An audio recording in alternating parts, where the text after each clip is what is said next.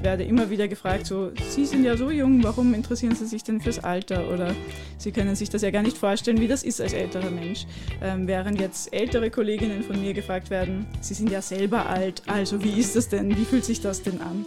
Ähm, und äh, diese ganzen Adressierungen sowohl vom wissenschaftlichen Feld als auch von den Personen, mit denen wir forschen, ähm, sind da natürlich auch Thema.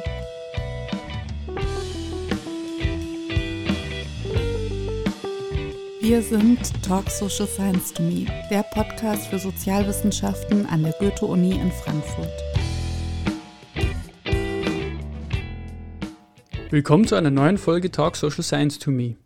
Wir waren diesmal im Studio mit drei Wissenschaftlerinnen, welche im Rahmen der Eminöter-Gruppe mit dem Titel Linking Ages im Bereich der Alters- und Alternssoziologie forschen. Anna Wanka ist die Leiterin der Nachwuchsgruppe und wissenschaftliche Mitarbeiterin an der Goethe-Universität. Anna hat an der Universität Wien Soziologie und Rechtswissenschaften studiert und im Fach Soziologie promoviert. Sie war anschließend wissenschaftliche Mitarbeiterin am Institut für Soziologie der Universität Wien und wechselte 2017 nach Frankfurt und ist seitdem Postdoc im Graduiertenkolleg Doing Transitions. Sie arbeitet mit dem Ansatz Doing Undoing Age. Methodisch interessiert sie sich unter anderem für Mixed Methods und beschäftigt sich allgemein mit Übergängen, sozialer Ungleichheit und Praxistheorien. Milena Feldmann ist Promovierende in der Nachwuchsgruppe, ebenfalls wissenschaftliche Mitarbeiterin an der Goethe-Universität und interessiert sich auch für Theorien der sozialen Ungleichheit, speziell mit dem Ansatz von Pierre Bourdieu, sowie für Machttheorien und der qualitativen Sozialforschung. Carla Wazinski promoviert auch im Rahmen der Nachwuchsgruppe und ist wissenschaftliche Mitarbeiterin an der Goethe-Universität. Ihre Forschungsschwerpunkte hat sie im Bereich Wohnen, Studieren sowie Übergängen und arbeitet mit qualitativen Methoden der Sozialforschung und darin speziell mit der Situationsanalyse. Wir haben mit den drei Forscherinnen über ihr neu angelaufenes Projekt gesprochen und über das Feld der Alters- und Alternssoziologie ganz allgemein. Ich sage deshalb wir, weil Ricky uns im Studio aufmerksam zugehört und bei der Planung der Folge ganz begeistert mitgeholfen hat. Viel Spaß mit der Folge!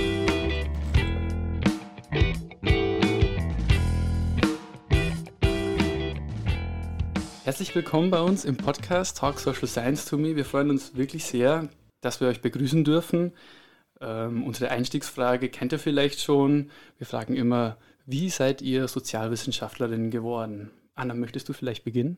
Ja, gern. Erstmal danke für die Einladung. Ähm, genau, mein Name ist Anna Wanka.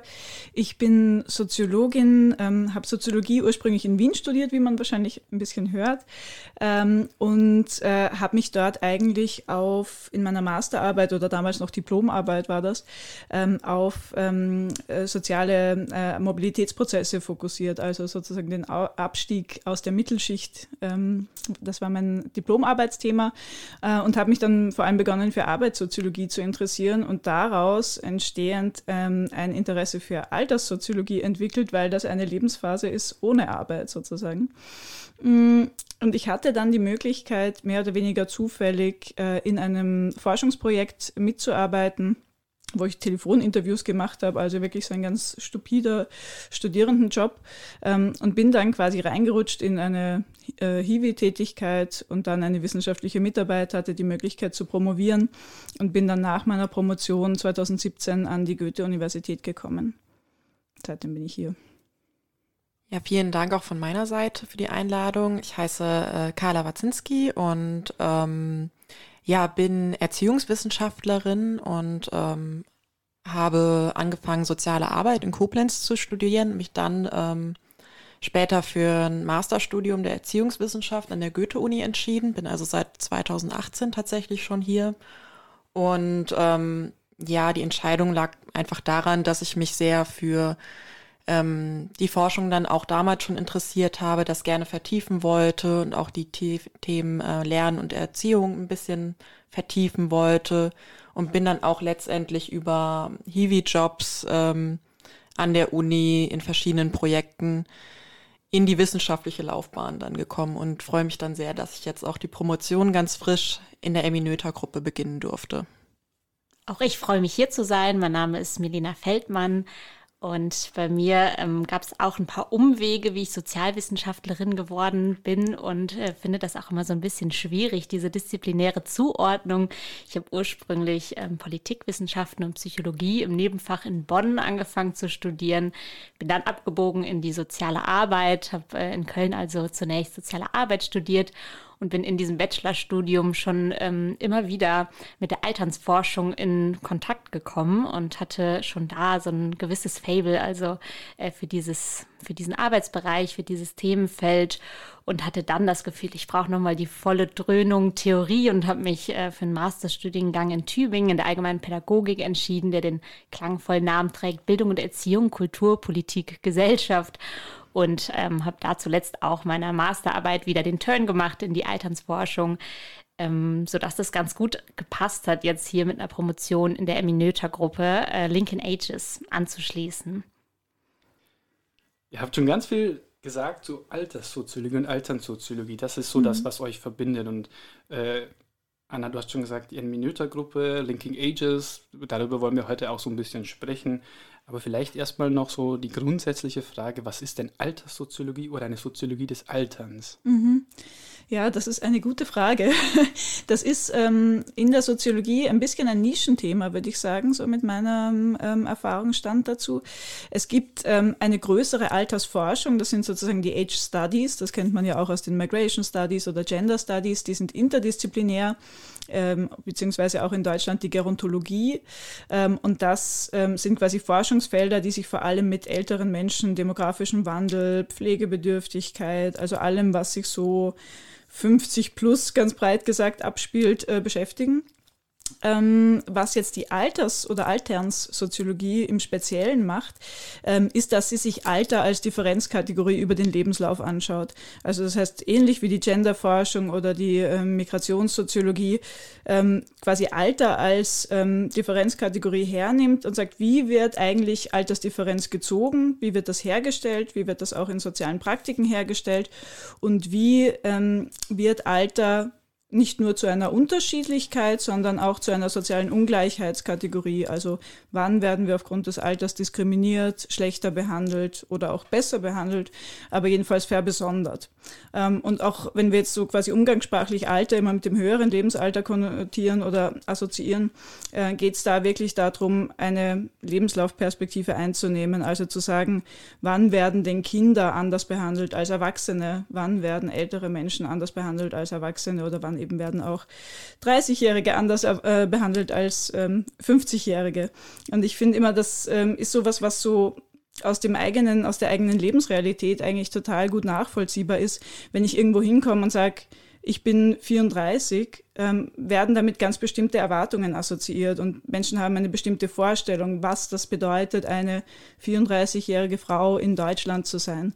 Ähm, währenddessen, wenn ich sagen würde, ich bin 65 und ein Mann, ähm, das ist ja natürlich immer intersektional zu denken, sind ganz andere Erwartungen und Rechte und Pflichten daran gekoppelt. Also die, die Grundannahme von einer Alterssoziologie ist, Alter bestimmt unsere äh, Position in der Gesellschaft.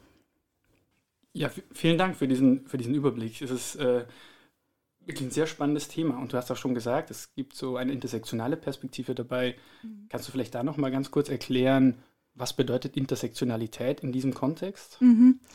Genau, also Intersektionalität bedeutet ja quasi allgemein die Überlagerung, Überschneidung, Überlappung von verschiedenen Ungleichheits- oder Differenzkategorien. Ähm, und im Alter oder in der Alterssoziologie ist das nochmal ähm, ein besonderes Thema, weil ähm, die Positionierung aufgrund des Alters kann man eigentlich gar nicht denken ohne andere Differenzkategorien. Also ähm, äh, wie ich vorhin gesagt habe, 34 Jahre alt äh, in der Wissenschaft zu sein, bedeutet sozusagen an der Grenze des wissenschaftlichen Nachwuchses zu sein. In der Politik würde es bedeuten, noch nicht mal wählbar zu sein. In, Im Fußball würde es bedeuten, man gehört schon irgendwie zu der zur alten Garde. Ähm, das heißt, man kann eigentlich Alter ohne Beruf, ohne Geschlecht, ohne ähm, äh, Behinderung gar nicht wirklich einordnen. Das heißt, in der Alterssoziologie schauen wir sehr, sehr stark auf diese Schnittstellen zu anderen Ungleichheitsmerkmalen. Und gleichzeitig vielleicht noch als Ergänzung ähm, gibt es vielleicht Besonderheiten auch bei der Differenzkategorie Alter im Vergleich oder im Gegensatz auch zu anderen Differenzkategorien, weil man eben Zeit seines Lebens auch altert und wenn man so will, immer mhm. wieder die Mitgliedschaft zu einer bestimmten Alterns, Altersgruppe, Lebensphase aufkündigt, in Anführungszeichen, und in eine neue Lebensphase hineinwächst. Also da ist viel mehr Fluidität, Fluktuation drin, als vielleicht ähm, bei einer anderen sozialen Differenzkategorie wie Gender oder Race, die man ähm, im, ja, im Lebenslauf nicht so häufig wechselt. Mhm. Und als Ergänzung noch, da Altern ja auch etwas ist, was äh, jeder und jede von uns erlebt. Ja, und ich glaube, genau diese Perspektive, also dass man diese Erfahrung schon hat und dass man auch äh, diese Erwartungen an ein bestimmtes Alter mitbringt, äh, das, das kennt jeder von uns und jede. Das, ich glaube, das ist ein total spannendes äh, Thema und eine super interessante Perspektive. Wir haben uns auch so ein bisschen gefragt, was für Vorstellungen und ihr habt das schon angerissen, sind denn mit einem bestimmten Alter verbunden. Mhm. Äh, Anne, du hast auch schon genannt, so, ja, jeder hat eine Vorstellung von äh, einem 65-jährigen Mann oder so bestimmte Erwartungen, also Stichwort Altersnormen vielleicht auch. Und in dem Zusammenhang ähm, sind wir über diesen Begriff des markierten und unmarkierten Alters mhm. gestolpert. Und könnt ihr uns da vielleicht nochmal genauer erklären, was das bedeutet? Genau, ähm, also äh, was ich vorher schon so angedeutet habe, ist, dass es quasi nicht nur eine Altersdifferenz gibt, sondern auch eine Altershierarchie. Und ähm, wir würden in jetzt äh, westlichen Gesellschaften davon ausgehen, dass der mittlere, meistens männlich gelesene, weiße, ähm, Erwachsene ohne körperliche Einschränkungen, der ist quasi die unmarkierte Sozialfigur politische Maßnahmen sind an dem ausgerichtet, ähm, äh, auch wissenschaftliche Methoden sind an dem ausgerichtet, äh, unsere Theoriebildung ist an dem ausgerichtet. Ähm, der ist quasi unmarkiert, weil er so völlig der Norm entspricht. Und alles, was altersmäßig zum Beispiel jetzt aus meiner Perspektive der Altersforschung davon abweicht, wird markiert, wird als das andere, das Besondere, das Abweichende markiert. Das ist ein Konzept, was eigentlich auch ursprünglich aus der Genderforschung kommt, so wie viele Konzepte aus der Alterssoziologie auch aus der Genderforschung übernommen worden sind, ähm, wo der, der Mann quasi als unmarkiert gilt und die Frau ähm, oder galt in den früheren äh, Theorien und die Frau oder andere Geschlechter, die von diesem Cis-Mann abweichen, als das Markierte, das andere gelten, ist es auch in der Altersforschung so, dass wir sagen könnten, Jugend, Kindheit und das höhere Erwachsenenalter weichen eben von diesem ähm, unmarkierten Erwachsenen ab und sind deswegen was Besonderes Besonderes und das kann negativ oder positiv sein. Vielleicht ist im Zusammenhang mit dieser Frage nach Alters oder Alterns, Altersnormen, ähm, also ergänzt mich gerne auch der Begriff der Chrononormativität direkt äh, interessanter. Also diese ähm, Idee, dass es bestimmte Vorstellungen darüber gibt, ähm, in welchem Alter man bestimmte ähm, ja, Lebensaufgaben bewältigt haben soll, in welchem Alter es üblich ist, ein Studium aufzunehmen oder abzuschließen, seinen Führerschein zu machen, äh, Kinder zu bekommen, in Rente zu gehen. Also dass es so bestimmte Erwartungen an bestimmte Altersphasen und Lebensabschnitte gibt und es auffällig ist, wenn man von diesen ja, Erwartungen und Normen abweicht. Ähm, und selbstverständlich ist auch zu berücksichtigen oder zu bedenken, dass es trotz allem auch ähm, immer politische, zeithistorische, äh, soziokulturelle Kontexte gibt, die es ähm, zu berücksichtigen gilt und ähm, die beeinflussen, welche Erwartungen, welche Normen sozusagen gültig sind. Ja, laut Eurobarometer gilt Altersdiskriminierung als eine der häufigsten Diskriminierungsformen, die Diskriminierung aufgrund von Herkunft oder Geschlecht weit übersteigt. Das heißt, im Alltag ist das die Form von Diskriminierung, die wir am meisten erfahren. Aus eurer vorstellenden Perspektive, warum ist das denn so? Also eine große Frage. Ähm, ich sage vielleicht mal ganz kurz was zum, zu diesen Eurobarometer-Daten, weil ich die auch extrem spannend finde.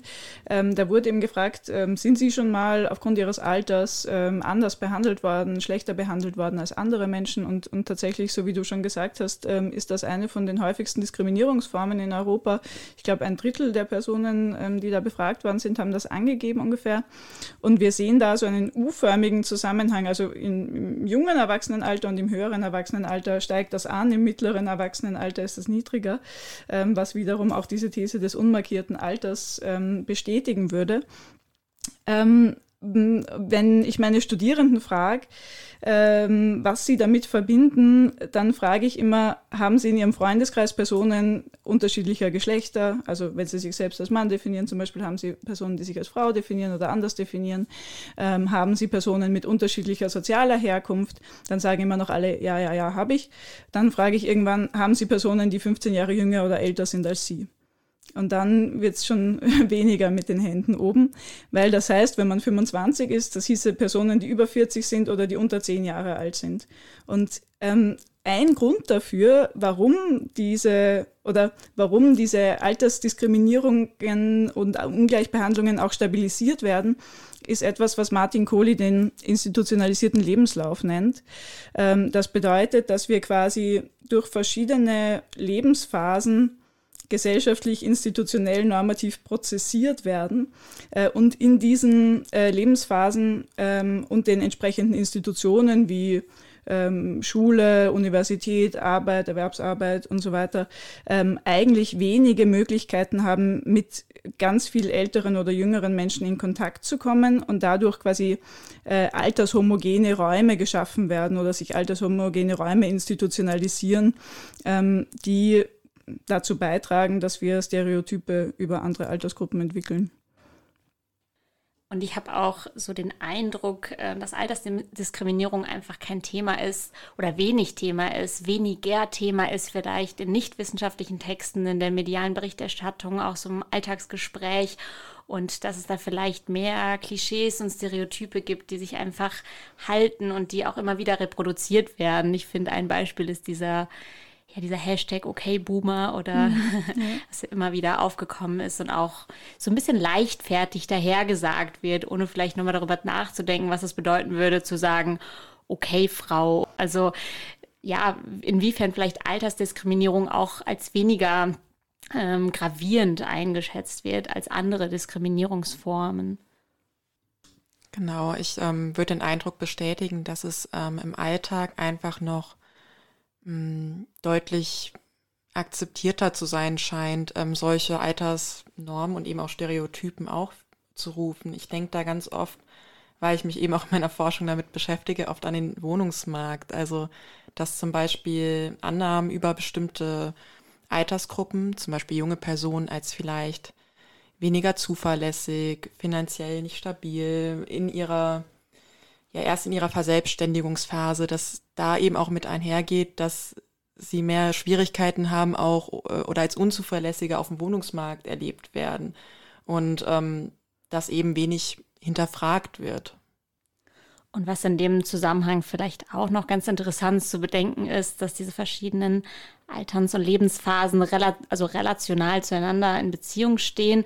Also dass zum Beispiel die Abwertung oder Infragestellung bestimmter Skills oder ähm, ja, Möglichkeiten, also zum Beispiel Autonomievorstellungen oder Fragen der Selbstbestimmung, wenn das an den ähm, Rändern des Lebenslaufs, wie wir das ähm, zum Beispiel nennen, also in der Kindheit und im höheren Erwachsenenalter abgesprochen wird, dass das auch dazu beiträgt, dieses Autonomieverständnis wieder des mittleren, des unmarkierten Lebensalters zu stärken. Also dass diese Abwertung vielleicht oder auch latente und ungewollte Abwertung bestimmter Alternsgruppen auch dazu beiträgt, das eigene Lebens- oder mittlere Lebensalter nochmal so zu verstärken und zu normalisieren. Und eine, ähm, eine Beobachtung, die daran natürlich anschließt aus der Alterssoziologie, ähm, ist auch, dass diese Altersdiskriminierung ähm, eine ein Spezifikum einer kapitalistischen Gesellschaftsform ist, in dem quasi dieses mittlere Erwachsenenalter an die Erwerbsarbeit geknüpft ist. Das heißt, wenn wir nicht erwerbstätig sind, und das sind wir sozusagen alterskodiert nicht im höheren äh, äh, Lebensalter und im niedrigeren, also in der Kindheit, dann sind wir quasi nicht produktiv, deswegen gesellschaftlich nichts wert. Wir sind vielleicht ähm, abhängiger von anderen, wie du es jetzt gerade gesagt hast. Dadurch sind wir kostenintensiver und ähm, das ist auch so was, was diese Abwertung ähm, gerade gerade in der Kindheit und im höheren Alter verstärkt. Es gibt ähm, dann bei auch statistisch dann solche äh, schönen Maßzahlen wie den Abhängigkeitsquotienten.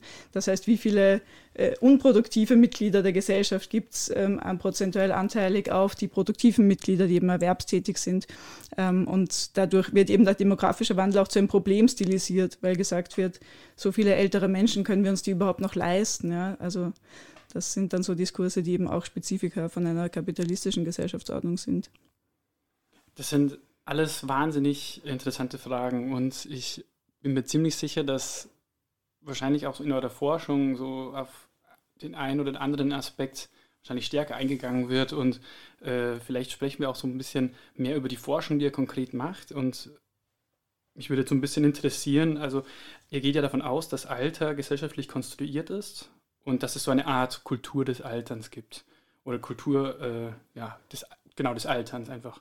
Und äh, könnt ihr das vielleicht erstmal so näher erklären, was das mit dieser Kultur des Alterns auf sich hat, aber auch so ein bisschen scherzhaft gefragt, äh, wollt ihr vielleicht auch sagen, dass es sowas wie ein Alter gar nicht gibt? Oh ja, das, ähm, ich, ähm, ich kann da immer nur wieder Anleihen an der, an der Genderforschung nehmen. Ähm, was, wovon wir ausgehen, ist sozusagen ein, ein Doing oder Undoing Age. Das heißt quasi eine performative Herstellung oder Negierung von, von Alter und Altersdifferenz. Ähm, und das ist quasi die Grundannahme ist, Alter ist nicht einfach da. Ähm, es, gibt, es gibt ein kalendarisches Alter, also wann sind wir geboren und äh, dann sozusagen aufgerechnet, wie alt sind wir dann in einer Zahl ausgedrückt. Es gibt aber auch ein biologisches Alter, es gibt ein soziales Alter, ein subjektives Alter. Ähm, wovon wir eben in, in der Linking Ages Eminöter-Gruppe ausgehen, ist, dass Alter in sozialen Praktiken hergestellt wird. Das heißt, wir lesen ähm, Alters, äh, Alter ab an Menschen, je nachdem, wie sie sich bewegen, wie sie sich kleiden, wie sie sich verhalten, ähm, wie sie sprechen, ähm, genauso wie wir Geschlecht ablesen würden. Wir schreiben dann Menschen ein bestimmtes Alter zu, ähm, wir agieren ihnen gegenüber in einer bestimmten Weise deswegen und diese Menschen müssen sich dazu dann wieder positionieren. Ähm, und äh, das kann affirmativ sein, das kann also sein, ich verhalte mich äh, angemessen oder entsprechend. Es kann aber auch ähm, davon abweichen, das kann subversiv sein, das kann aber auch einfach so sein und ähm, das finde ich besonders spannend, dass Alter überhaupt nicht relevant gemacht wird. Ähm, also Stefan Hirschauer spricht da quasi von einem Undoing Difference, dass man genauso aufs Alter auch umlegen kann, wo man sagen kann, was sind eigentlich gesellschaftliche Situationen, wo das Alter keine Rolle spielt. Und ich suche die immer. Also vielleicht habt ihr da auch irgendwie Gedanken dazu, weil ähm, ich bin immer auf der Suche nach diesen Situationen und ich finde sie einfach nicht. Man kann zum Beispiel sagen, also so ein, ein gesellschaftlicher Bereich wäre zum Beispiel Sprache. Unsere Sprache ist stark gegendert mit Pronomen und so weiter. Ähm, sie ist jetzt nicht an sich grammatikalisch alterskodiert. Aber ähm, je nachdem, welche Begriffe wir verwenden, wie laut wir zum Beispiel mit jemandem sprechen oder ob wir uns herunterbeugen beim Sprechen mit einem kleineren Kind oder so, äh, ist ganz klar, ähm, das nennt sich auch Elder Speech und Baby Talk zum Beispiel, ist ganz klar, welche Altersgruppe wir adressieren. Also und da wäre so die Frage, can we ever not do age? In, in äh, Analogie auch zu Can we ever not do gender? Auch damit einhergehend die Fragen, ähm, könnte es nicht auch ganz anders sein? Also könnte nicht eine alte Person ganz anders gesehen werden? Könnten nicht ganz andere Normen gelten oder tun sie das nicht vielleicht auch? Ähm, und das sind eben auch die Fragen, mit denen wir uns auch auseinandersetzen durch eben den Vergleich auf mehrere ähm, Lebensphasen oder andere Altersgruppen. Ja, und vielleicht nochmal auf die Frage zurückkommen, so wie schauen wir uns das auch an oder auf welche, ähm, ja, worauf nehmen wir Bezug, was fokussieren wir? Also eine Rolle spielen natürlich bestimmte Adressierungen. Also Anna hatte schon die Sprache erwähnt. Auch so spricht man jemanden mit sie oder du an, mit Fräulein. Also gibt es ja verschiedene auch sprachliche Anredungen, aber auch Adressierungen im weiteren Sinne, aber auch diskursive Normierungen. Also wie wird Alter altern in Gesetzestexten oder in bestimmten ja, Konzeptpapieren. Ähm, oder auch in Forschungsliteratur ähm, immer wieder hergestellt ähm, durch bestimmte, ja, durch das Aufrufen bestimmter Stereotype zum Beispiel auch. Und was wir in unserer Eminöter-Gruppe ähm, besonders in den Blick nehmen, sind eigentlich drei verschiedene Materialitäten. Einmal Körper, Räume und Artefakte oder Dinge. Also wie sind Altersnormen zum Beispiel auch verkörperlicht, verinnerlicht ähm, und werden auch immer wieder performt ähm, durch Körper oder welche ähm, Altersvorstellungen oder Altersstereotype sind vielleicht auch technischen Geräten, Dingen eingeschrieben, ähm, im Sinne von so User-Scripts beispielsweise bei technischen Geräten, wie sind die designt und wie können wir darüber auch auf bestimmte Alternsvorstellungen oder Altersvorstellungen ähm, ja, in der Gesellschaft schließen. Und ein weiteres Feld, worauf wir das auch anwenden, ist ähm, eben auch, wie ähm, die Forschung eben auch auf die Lebensalter blickt. Also was für Stereotype werden auf aufgerufen, allein dadurch, welche Dinge man in bestimmten Lebensaltern untersucht oder wie man sie untersucht. Also ähm, kurz gesagt, unser Forschungsinteresse geht da sehr weit und berührt sehr viele ähm, Bereiche und Disziplinen. Mit wem führt man zum Beispiel Interviews und wie führt man sie? Ähm, also mit Kindern oder auch mit ähm, Menschen mit demenziellen Veränderungen zum Beispiel. Ähm, und warum wird das eben vielleicht nicht so sehr gemacht oder wie wird das gemacht? Also solche Dinge ähm, interessieren uns auch.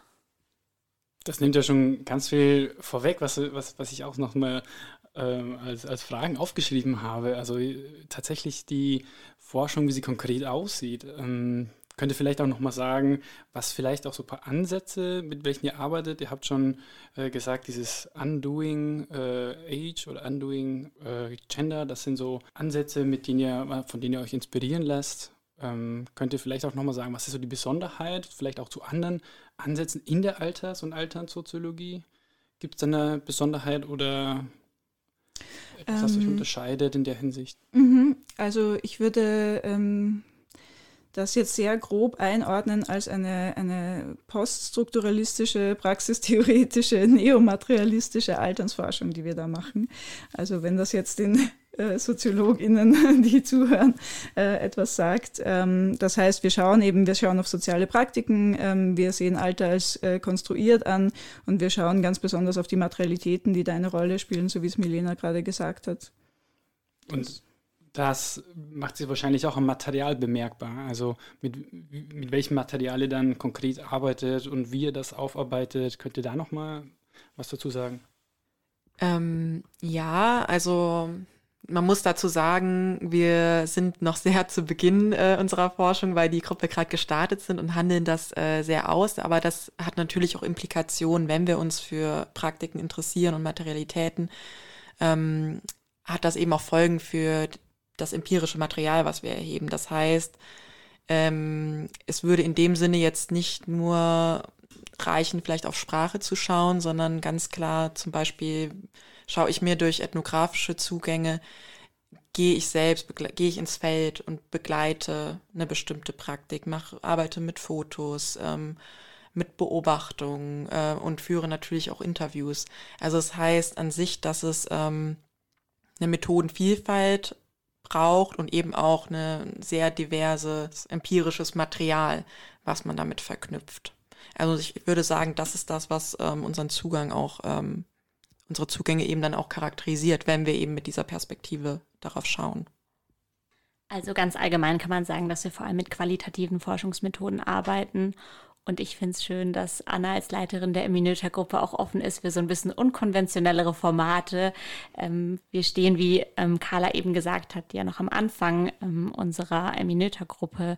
Ähm, trotzdem haben wir schon so ein paar Ideen in den Raum geworfen, zum Beispiel vielleicht auch mal eine Artefaktanalyse durchzuführen und so ein bisschen uns unkonventionelleren ähm, Forschungsformaten auch zu widmen. Aber ich glaube, die interessante Frage ist auch, wie gehen wir dann um mit diesem erhobenen Material und mit welcher Brille sozusagen sozusagen auch äh, analysieren wir dieses Material, wie fangen wir das alles reflexiv wieder ein, was wir uns so theoretisch auch vornehmen.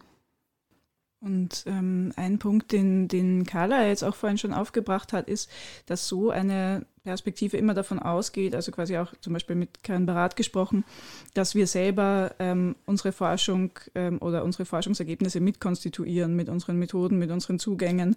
Das heißt, dass das ein höchstes Maß an Reflexivität erfordert und wir auch quasi unsere eigenen Forschungspraktiken zum Gegenstand unserer Forschung machen. Das heißt, ähm, was ich zum Beispiel machen werde in, diesen, äh, in dieser Gruppe, ist auch zu schauen, welche ähm, Theorien, Methoden, Zugänge gibt es in den verschiedenen Feldern Kindheitsforschung, Jugendforschung, Altersforschung, Erwachsenheitsforschung, gibt es ja eigentlich gar nicht als solches. Ähm, und ähm, wie schauen die, äh, wie produzieren die jeweils Alter mit oder konstituieren die jeweils Alter mit? Und wir hatten gerade, bevor wir hergekommen sind, eine Sitzung, ähm, wo wir über Literaturrecherche gesprochen haben. Und das wird ja eigentlich normalerweise jetzt so in den Sozialwissenschaften, in der Soziologie nicht als Teil der Datenerhebung verstanden, ist aber ja auch Teil einer Datenerhebung, weil wir bestimmte Literatur ausschließen, bestimmte Literatur äh, einschließen, die auf eine bestimmte Art aufarbeiten und das nicht objektiv passiert, sondern eben auch ganz ganz stark aus unserer ähm, ja, alterskodierten Brille heraus. Das heißt, ähm, inwiefern spielt euer Alter auch eine Rolle? Kann man das so fragen? Ist das äh, mit inbegriffen in so eine methodologische Überlegung? Ja, das ist auf jeden Fall äh, Teil davon. Ähm, was, äh, womit wir uns auch beschäftigen, also aktuell auch beschäftigen, aber nochmal stärker auch im Feld in der empirischen Phase dann beschäftigen werden, äh, ist die Frage, ja, wie spielt unser Alter, aber auch die Differenz, die Altersdifferenz äh, in unserem Feld eine Rolle. Also ich bin selber quasi Altersforscherin in dem Sinne, dass ich mit älteren Menschen vor allem forsche. Ähm, und ich werde immer wieder gefragt, so, Sie sind ja so jung, warum interessieren Sie sich denn fürs Alter? Oder Sie können sich das ja gar nicht vorstellen, wie das ist als älterer Mensch. Ähm, während jetzt ältere Kolleginnen von mir gefragt werden, Sie sind ja selber alt, also wie ist das denn? Wie fühlt sich das denn an?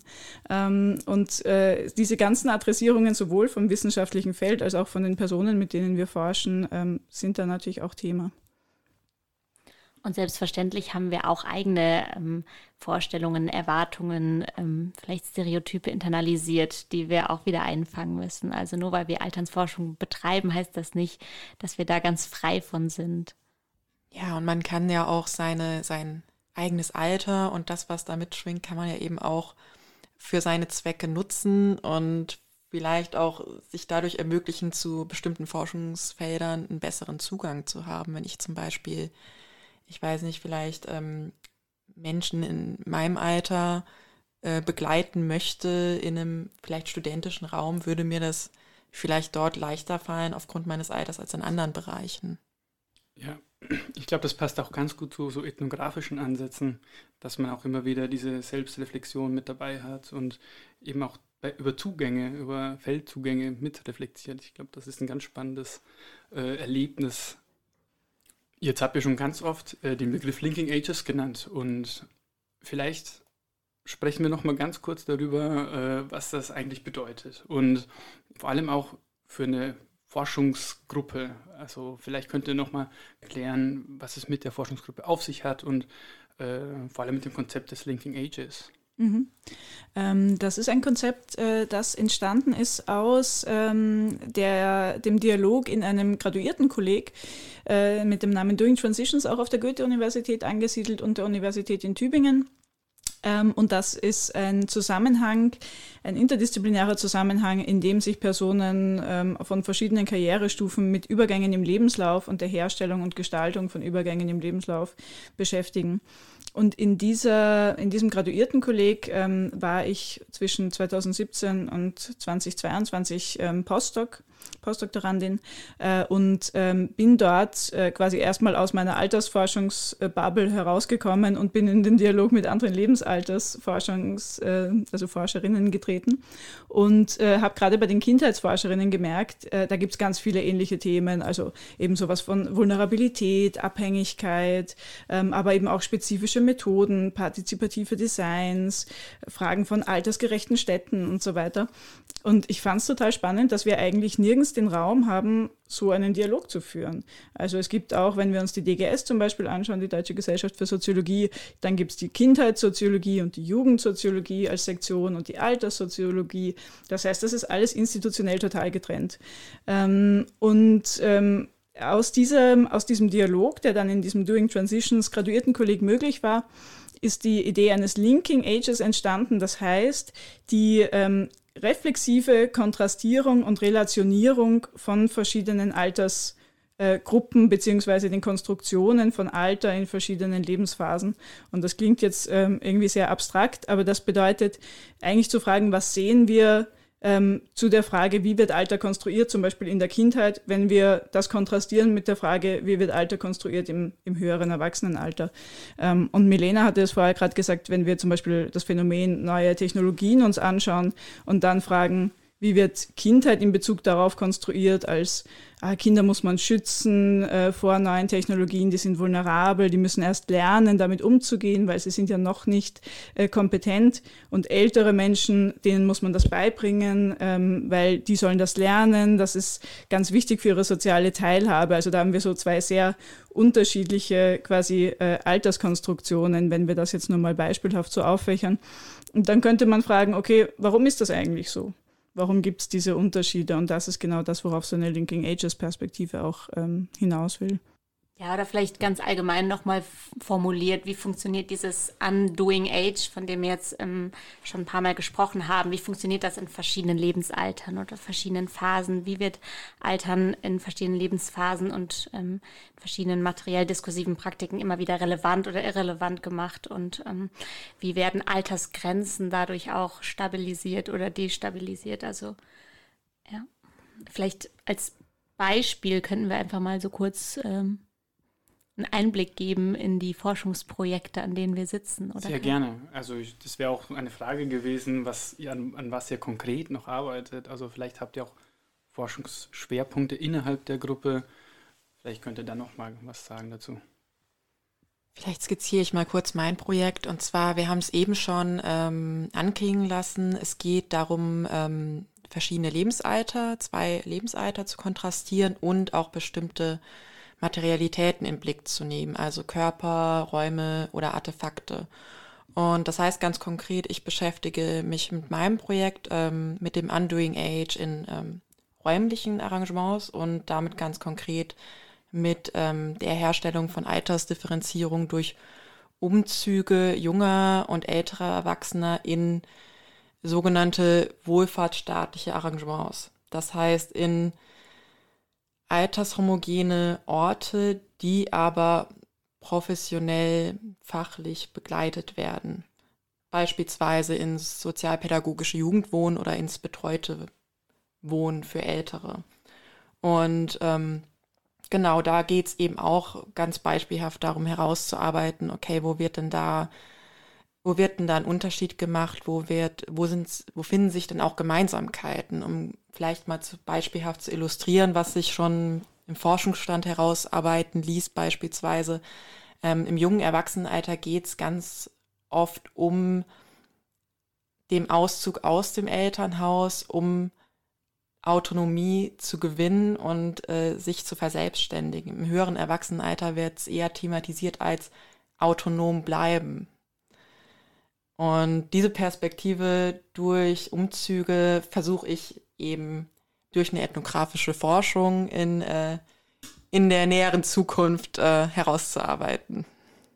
Ich interessiere mich vor allem für alternde Körper oder die Frage, wie Altersgrenzen auch über die Veränderung von Körpergrenzen ähm, sich herstellen lassen oder sichtbar gemacht werden im sozialen Raum. Konkret zum Beispiel interessiere ich mich dafür, wie sich Körpergrenzen in den sozialen Raum verschieben, etwa bei mobilitätseingeschränkten älteren Personen, die etwa einen Rollator oder eine Gehhilfe nutzen und damit dann endgültig als alt gelesen werden, also auch dadurch wieder eine Altersgrenze markiert wird. Und im Vergleich dazu der Körper von schwangeren Personen und auch da die Frage, wer äh, kann überhaupt schwanger sein, in, welcher, in welchem Lebensalter und dass da auch ähm, in Frage gestellt wird, ist diese Person nicht zu jung oder zu alt, um schwanger zu sein. Also auch da geht es wieder um bestimmte ähm, normative Erwartungen, wann das richtige Alter ist, um Kinder zu bekommen. Und was mich dabei besonders interessiert, ist auch die Frage, wie über diese Veränderung von Körpergrenzen und diese Verschiebung von Körpergrenzen in den sozialen Raum Fragen der Selbstbestimmung und Autonomie mit verhandelt werden. Also etwa, dass ähm, eine ältere Person an die Hand genommen wird und über die Straße geführt wird, vielleicht auch ungefragt, ohne dass sie darum gebeten hat oder bei schwangeren Personen, dass sich plötzlich eine fremde Hand auf den Bauch legt oder alle plötzlich wissen, was für diese Person gut ist, was sie essen soll, ähm, welchen Sport sie machen darf oder nicht. Also dass über diese Verbesonderung ähm, der Körper auch im sozialen Raum, über dieses Sichtbarwerden bestimmte normative Erwartungen auch ähm, aufgerufen werden. Meine Forschung äh, in der Gruppe ist so äh, quasi ein bisschen auf einem ähm, wissenschaftssoziologischen äh, oder Meta-Level ähm, äh, angesiedelt. Äh, ich beschäftige mich damit, welche ja, wieso, wie es eigentlich dazu kommt, dass ähm, solche äh, Fokussetzungen gemacht werden in den verschiedenen Feldern. Also ähm, so wie ähm, jetzt Milena gerade gesagt hat, warum ist die Forschung zu Schwangerschaft in der Soziologie vor allem auf das mittlere Erwachsenenalter fokussiert? Ähm, oder warum wird beim, bei Wohnumzügen äh, bei den jung, jungen Erwachsenen dieser Auszug so stark thematisiert und nicht der Einzug in? Also wie kommen sozusagen solche Differenzen zustande? Ähm, äh, das ist so eine Frage, mit der ich mich beschäftige. Und die zweite Frage, da freue ich mich auch schon total drauf, äh, ist ähm, quasi eine ähm, ebenfalls ethnografische Frage zu mh, hm, Milieus und Habitus verschiedener Forschungsfelder. Also so ganz plakativ gesagt, erkennen Sie einen Altersforscher, wenn Sie ihn auf der Straße sehen, ähm, gibt es eine bestimmte Art ähm, wie zum Beispiel äh, Konferenzen in der Kindheitsforschung ähm, organisiert sind, performt werden, inszeniert werden, die ganz anders ist als äh, in der Altersforschung. Gibt es also einen feldspezifischen Habitus, der auch dazu beiträgt, dass dann wiederum bestimmte Personen in diese Felder gehen, davon angezogen werden und dann auch wieder bestimmte Themensetzungen getan werden und ähm, bestimmte methodische Fokuspunkte auch ähm, sich reproduzieren. Und gleichzeitig ist ein Ziel unserer Forschungsgruppe, so kann ich das, glaube ich, formulieren, auch dieses Konzept oder diese Perspektive des Lincoln Ages kontinuierlich weiterzuentwickeln. Ja, und das auch nicht nur konzeptionell, sondern auch methodisch, dass wir auch gleichzeitig versuchen herauszufinden, was heißt es eigentlich mit dieser Perspektive auf ähm, Material zu schauen? Was heißt es überhaupt, eine, einen Forschungsstand zu erheben oder Theorien aufzuarbeiten? Also einfach, was, wie lässt sich dieses Forschungsprogramm ausdifferenzieren? Mhm. Und wir haben jetzt die Chance, dass äh, wir das äh, in aller Ausführlichkeit erkunden können in den nächsten Jahren. Und ihr habt aber noch kein Material, weil, wie ich das verstanden habe. Aber äh, trotzdem, ihr habt schon so eine Perspektive auf Material und das habt ihr auch schon in einem Paper veröffentlicht, was wir auch in den Show Notes verlinken werden, ähm, wo ihr Daten als alterslos analysiert. Könnt ihr mhm. vielleicht da noch was dazu ja. sagen, was alterslos interpretieren bedeutet? Genau, ähm, das ist äh, eine, eine, ein Analyseexperiment, würde ich es jetzt mal nennen, ähm, das ähm, ich gemeinsam mit Kolleginnen, also Tabea Freutel-Funke, Helena Müller ähm, und äh, Deborah Negler, äh, entwickelt habe. Das nennt sich quasi Interpretation unter Vorzeichen, mit Vorzeichenwechsel. Und da geht es darum, ich, ich mache das einfach mal beispielhaft auf, ähm, wenn wir zum Beispiel ein Interview-Transkript ähm, haben und daraus einen Ausschnitt interpretieren wollen würden, dann würden wir diesen Ausschnitt zuerst einmal ähm, von seinen Alterskodierungen lösen. Also sagen wir, eine Person sagt, äh, dann bin ich morgens in die Schule gegangen. Wäre eine klare Alterskodierung, dass man darauf schließen könnte, die sprechende Person ist ein Kind oder ein schulpflichtiger junger Erwachsener. Solche Dinge würden erstmal ähm, sozusagen äh, so wie anonymisiert aus dem Material herausgenommen, sodass so klare Alterskodierungen nicht mehr ablesbar sind.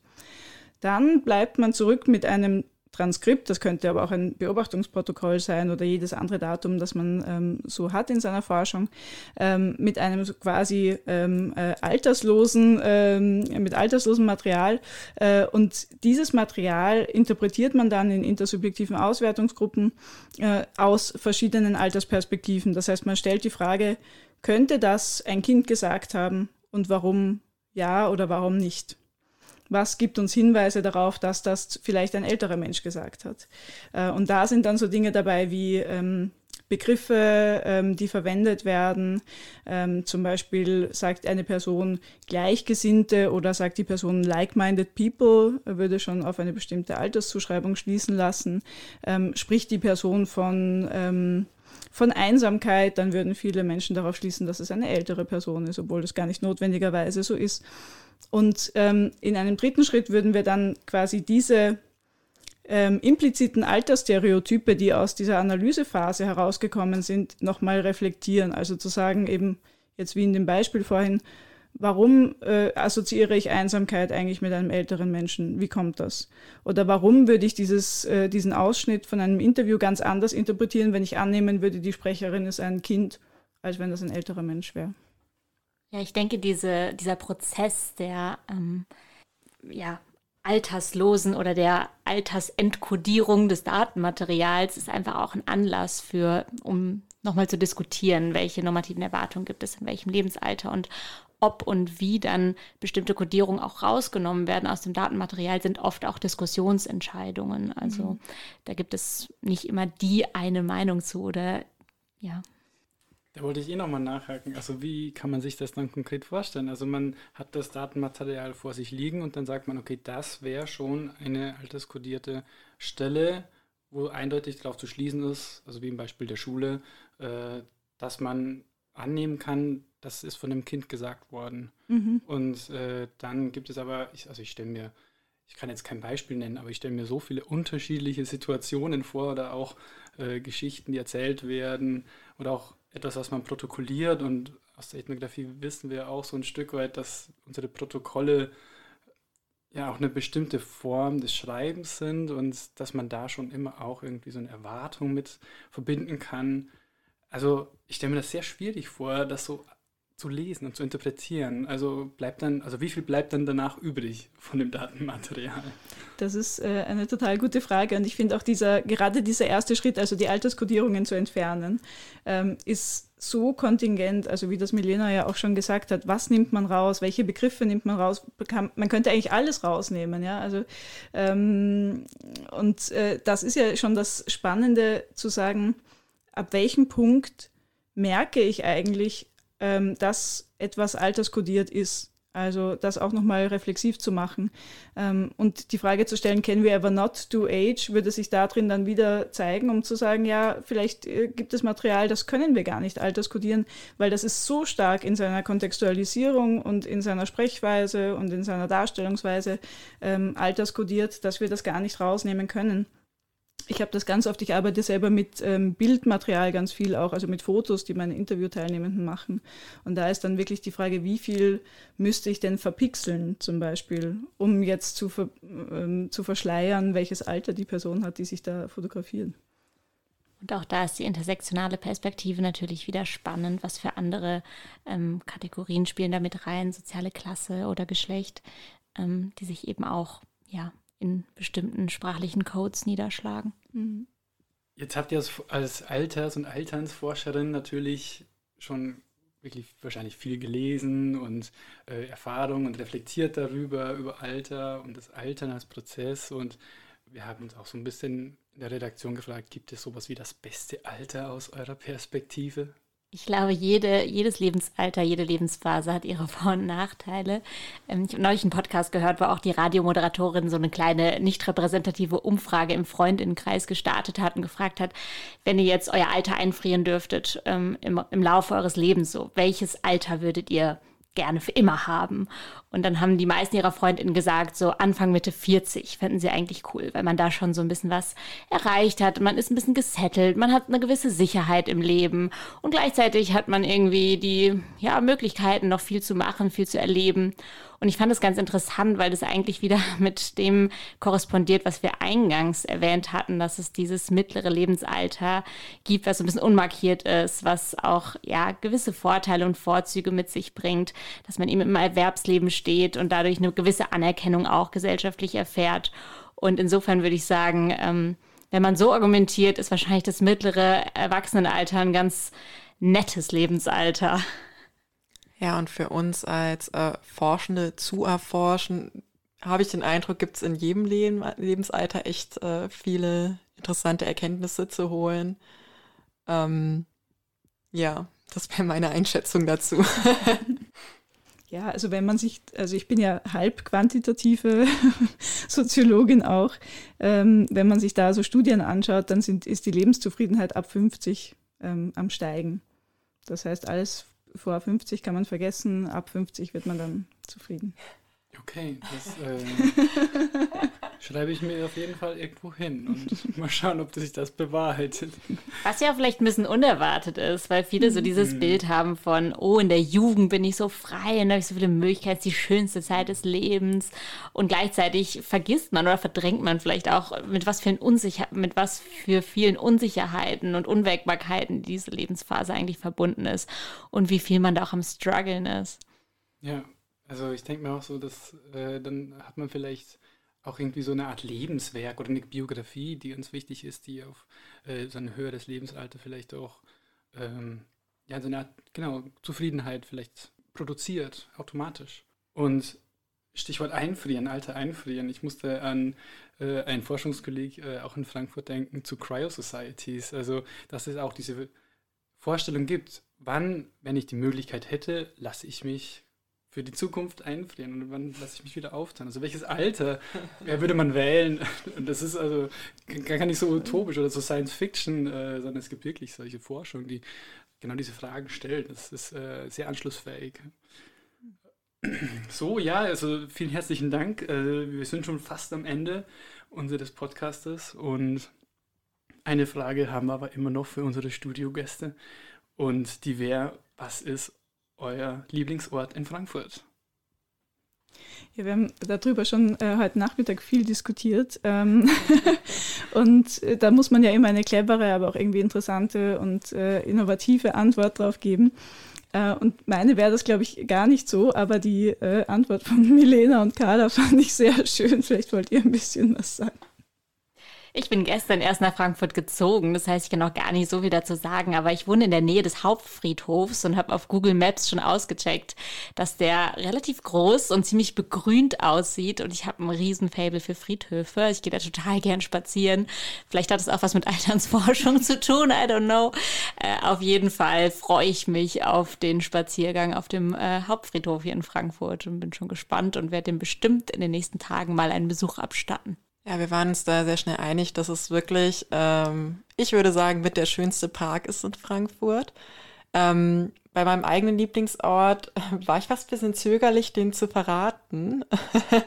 Aber ich würde sonst auch ganz wenig innovativ sagen, dass der Lorberg wirklich ein ganz toller Ort ist. Ähm, mit dem Blick auf die Skyline. Man kann schön Leute beobachten, schönen Apfelwein trinken.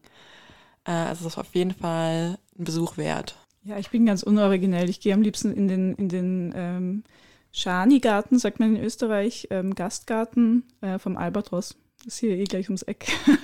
Sehr schön. Vielen herzlichen Dank nochmal, dass ihr da wart. Danke für die Einladung. Dankeschön. Vielen Dank.